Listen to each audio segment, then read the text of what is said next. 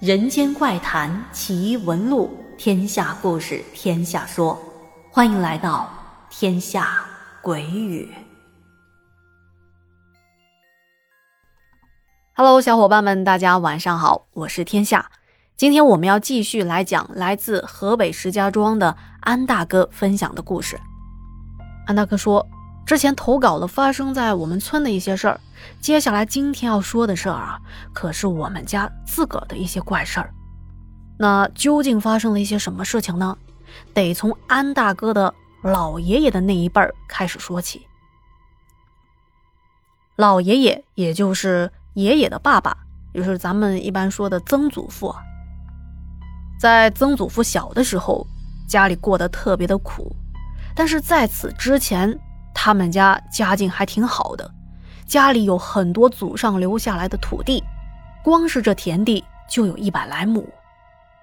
后来不是进行土地改革嘛，打倒地主分田地，从那以后，他们家就变成一个普通老百姓了。到老爷爷这一辈儿的时候，家里已经是家徒四壁，生活非常的艰苦。雪上加霜的是，在他很小的时候，父亲去世了。这家里没了男人，更是没办法生活下去，所以他母亲带着年幼的他还有弟弟改嫁他人。据老爷爷自己说，在八岁的时候就已经开始承担起照顾弟弟的职责了。有时候大人们在田地里干活，他和弟弟就在田埂边上玩。那时候穷啊，他连书都读不起，但是这个弟弟啊。从小就表现出比其他的孩子聪慧的一些迹象。当时村里来了一个先生，啊，教大家认点字儿什么的。但是因为家里实在是太穷了，他们也没有交钱去学堂上认字学习，就只是趴在窗户外面偷看先生教认字儿。先生在简陋的黑板上写上那个字儿。小小的弟弟也就是三岁左右吧。弟弟就捡起了一个小石头，在地上学着那个字的模样画了出来。当然了，笔画顺序可能没那么准确。老爷爷说，弟弟写的那个字儿啊，比当时那些年纪大好几岁的孩子写的都好，就是这么聪明的个小孩。但是家里实在是太穷了，明知道孩子聪明，但也没办法送他去上学。老爷爷想到这事儿，总觉得很惋惜。为什么呢？他说：“如果弟弟当年上了学，那就有可能不会留在村里干活，说不定就能避开接下来要说的这件祸事了。”光阴似箭，岁月如梭，一转眼，弟弟十八岁了。那么那一年，哥哥比他大几岁，也就是说二十几岁吧。老爷爷说，当时村里有一户人家盖新房子。那都是一个村的嘛，村子里也不大，个个都是沾亲带故的，大家都过去给他帮忙。盖房子用的一些工具，因为干活的这些工具大多都挺沉的，你白天干完了，晚上就留在工地现场，是不会带走的。那么，以防别人过来偷到这些工具，就会把这些工具放在新房子里头，然后呢，大家轮流来看守。这天晚上。轮到老爷爷过去给亲戚家帮忙看这新房子，就在这新房子里守着那些工具。据老爷爷说，我和弟弟来到这个房子，没什么特别的，新房子嘛，这里头东西堆得乱七八糟的。我俩啊就找了两个草垛，在那里一躺啊，盖个小薄被子，就在那睡觉了，也没发生什么事情。帮亲戚这么一看守吧，看了一个来星期。在这个期间，前两天还是兄弟俩一起看守的，但是后来考虑到哥哥已经成了家了，晚上还跑来看房子，实在是太辛苦。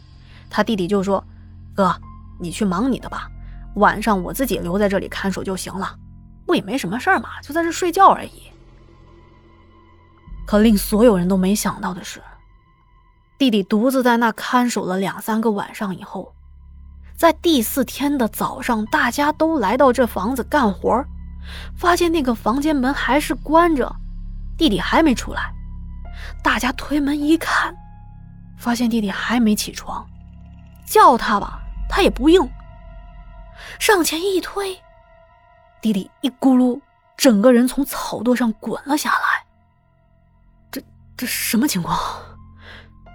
当众人们围上去一看，才发现弟弟早就没有了气息了。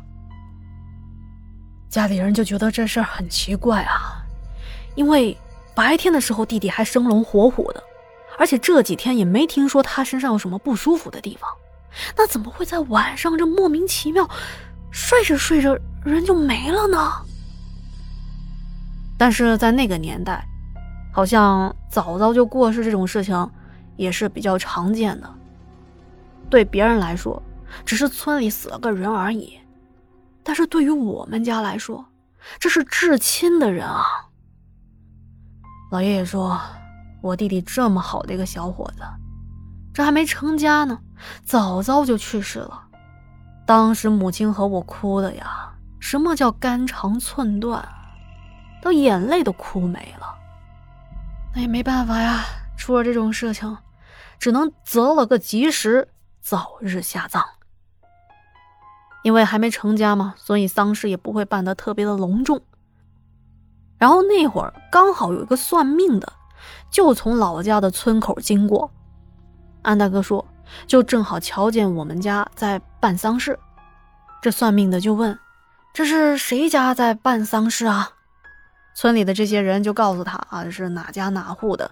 这小伙子今年才十八，给人家看房子，晚上看着看着，莫名其妙的就死了。”然后这个算命先生听了之后，就走到那一户盖新房子的亲戚家的房子，看了看，接着回到家里，就对老爷爷他们说：“你们这小儿子啊，死的比较蹊跷，原因呢也很简单，你们姓安，这个姓是小姓，也就是说姓安的人在你们这儿人口很少。”所以你们是压不住人家这个大姓氏的新宅子的。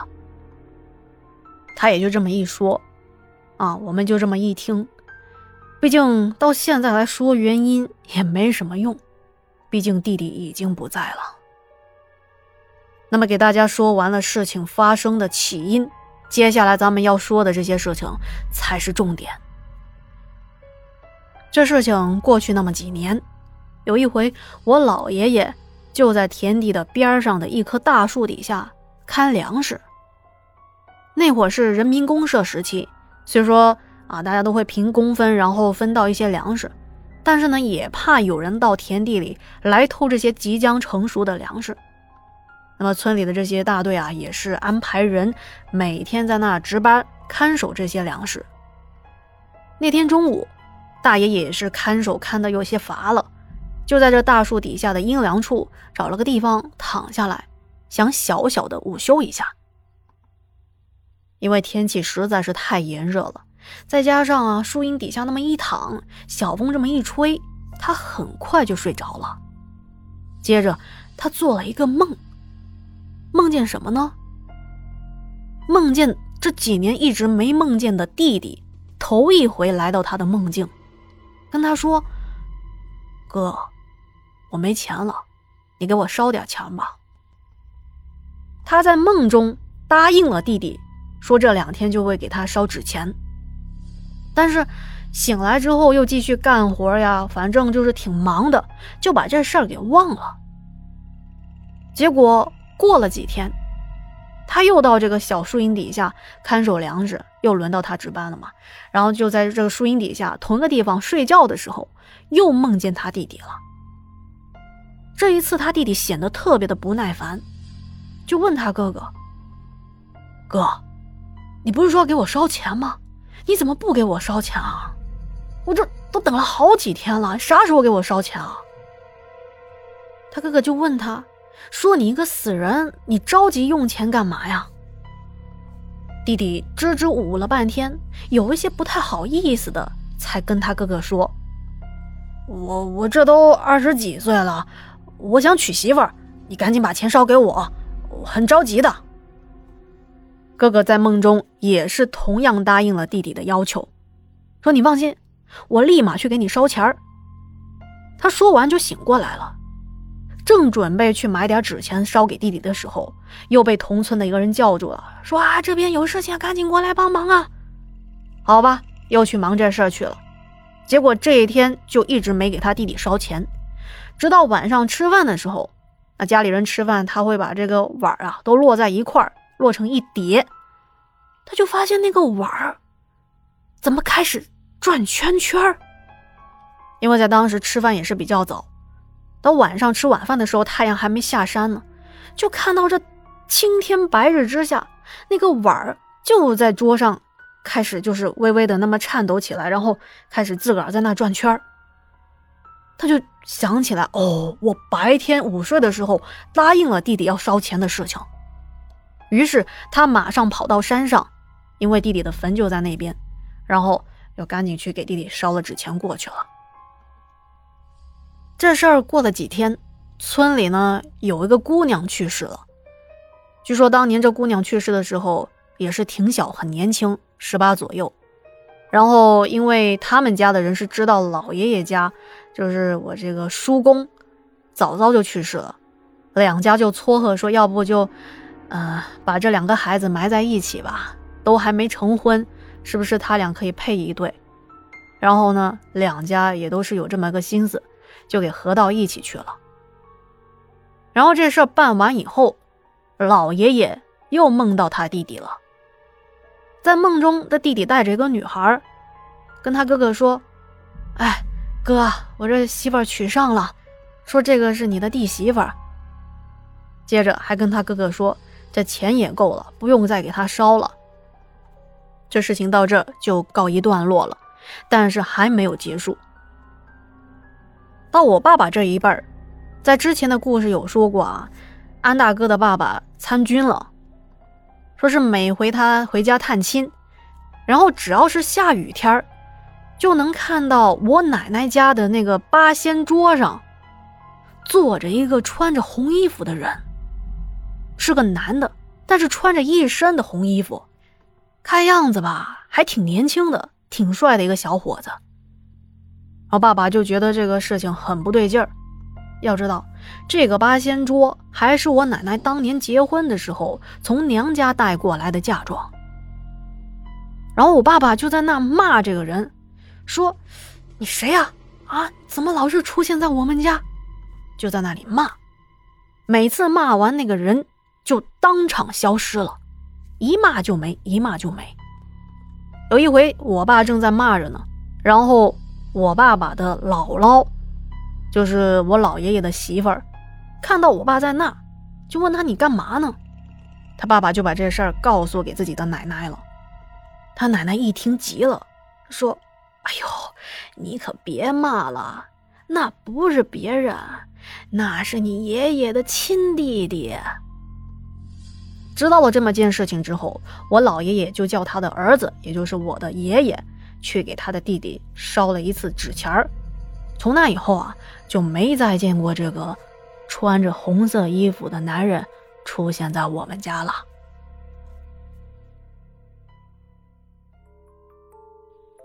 好的，以上就是今天的全部内容啦！再次感谢安大哥对天下鬼语的支持啊！今天的节目就到这里啦！如果觉得天下故事讲的还不错，不要忘记听完故事点一下页面右下角的小爱心啊！现在还有个小星星，那是收藏的意思。你要是觉得这故事，哎呀，我还想再听，我还想能够随时随地的找到，那么就可以点一下收藏。然后还请各位喜欢天下故事的朋友们多多的留言和转发啦！那今天的节目就到这啦，我们下期见，晚安。